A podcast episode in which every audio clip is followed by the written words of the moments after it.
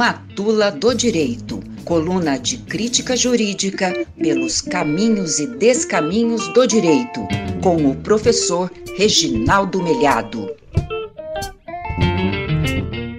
Olá, ouvinte da UEL-FM. Na Matula do Direito desta semana, a caça às bruxas do CNJ contra o livre pensar e o juiz no banco dos réus. Nós nos referimos ao caso do juiz Hugo Cavalcante Melo Filho, titular da 12ª Vara do Trabalho de Recife. O juiz Hugo Cavalcante responde a quatro processos disciplinares no Conselho Nacional de Justiça, o CNJ. Respondia a mais, dois deles já acabaram por razões processuais, lá por erros processuais. Mas ele é acusado, veja só, ouvinte, ele é acusado de ter manifestado a sua opinião em episódios como a reforma trabalhista, a reforma da Previdência, o afastamento da presidente Dilma Rousseff em 2016, o impeachment, e em casos de em mobilizações de greve geral em abril e junho de 2017 contra a reforma trabalhista. Também é acusado de ter se manifestado na CPI da reforma da Previdência junto ao, ao Congresso Nacional. É curioso, inclusive, porque numa da, num dos processos consta que, ele teria, consta que ele teria agido irregularmente por adiar audiências no dia 30 de junho, em respeito ao movimento grevista que havia sido convocado 30 de junho de 2017, né? ano de publicação da Lei 13467, a lei da reforma trabalhista. Então havia um movimento das centrais sindicais em protesto contra a reforma trabalhista, tentando impedir que aquela, aquele projeto de lei fosse aprovado, e o juiz Hugo Melo, em respeito a esse movimento, movimentos adiou as, as, suas audiências, suspendeu as suas audiências para que as pessoas participantes, inclusive trabalhadores e empresários, pudessem é, fazer parte desse movimento.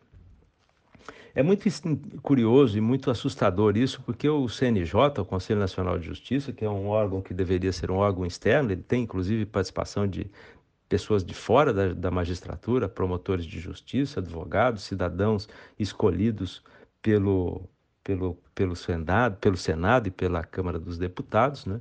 e o papel dele seria o de zelar pela autonomia do Poder Judiciário. Essa é, essa é a finalidade principal, o que implica em em, em, zelar pela independência do juiz no ato de julgar, pelas prerrogativas que são asseguradas do sistema legal ao juiz, não como um direito dele, mas como um direito do cidadão, para que esse magistrado seja livre, para que as juízas e juízes possam julgar o seu processo sem medo, sem pressão, sem nenhuma possibilidade de que essa, essas decisões sejam turvadas por interesses de terceiros. Né? Ele deveria também zelar pela legalidade dos atos administrativos praticados por membros do Poder Judiciário, por juízas, juízes e por órgãos do Poder Judiciário. Essa atividade seria muito importante, inclusive, porque os juízes também executam o orçamento, também é, administram, também fazem licitações, e é importante que esses atos sejam checados, verificados em todos os seus aspectos administrativos. Mas o CNJ, o Conselho Nacional de Justiça, não tem atribuição constitucional para julgar atividade jurisdicional, que é o que ele vem fazendo. Né? Ele criou uma espécie de crime de, de hermenêutica, porque há vários processos envolvendo companheiros nossos da Associação Juízes para a Democracia, em que há acusação de ter julgado o processo liberando preso ou mandando prender, ou é, é, é, determinando a penhora ou deixando de penhorar, coisas do tipo. Né? E veja, é, ouvinte, se o juiz falha no julgamento, se a decisão não, não, não, não agrada, agrada ao, ao autor ou ao réu, cabe recurso e o tribunal vai reexaminar esse recurso e reformar ou manter a decisão do juiz. Não cabe punir o juiz por ter decidido de uma ou de outra maneira. Cabe punir o juiz, claro, se ele é vagabundo, se ele não trabalha, se ele tem processos atrasados, se ele não julga os processos, se ele não faz as audiências, ou cabe punir o juiz se ele é parcial, se ele usa, usa o processo como instrumento político para punir seus inimigos, se ele se desvia da legalidade com interesses escusos. Aí sim, mas julgar o, o, o processar o juiz e punir o juiz por crime de opinião, como se ele fosse um cidadão menor, é algo simplesmente assustador. Especialmente no caso do juiz Hugo Melo, que, além de, de, de, magistrado, é também docente. Lembrando que a Constituição da República não permite ao juiz exercer nenhum outro trabalho, nenhum outro emprego, nenhuma outra atividade econômica que não a de professor. E o juiz Hugo Melo é professor, e um professor com P maiúsculo, é professor concursado da Universidade Federal do Recife.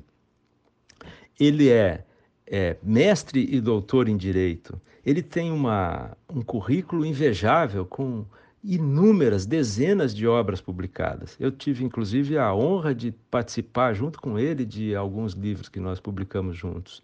É um pensador importante do direito. E ele é acusado, ele tá, tenta se punir o juiz Hugo Melo exatamente por manifestar suas opiniões nesses momentos dramáticos da sociedade. E momentos em que não só ele, mas todos nós nos levantamos para dizer: olha, isso está errado. Quando a reforma trabalhista era discutida no Congresso e foi aprovada, a gente dizia: isso é uma devastação, isso é uma destruição de direitos, isso vai fazer mal não só às classes trabalhadoras, à população assalariada, mas vai fazer mal também à economia, porque fere o, o, o mercado. Né? O, o poder aquisitivo das pessoas vai cair, a gente dizia na época. Isso vai resultar em, em algo ruim para todo o conjunto da sociedade, inclusive para os pequenos e médios empresários que dependem de um mercado interno de consumo forte. E foi exatamente o que aconteceu e é exatamente o que está acontecendo hoje. O mesmo a gente pode dizer em relação a todos os outros, esses, a todos os outros eventos aí. Portanto, a nossa modesta solidariedade aqui ao juiz Hugo Melo. É isso, até a próxima semana.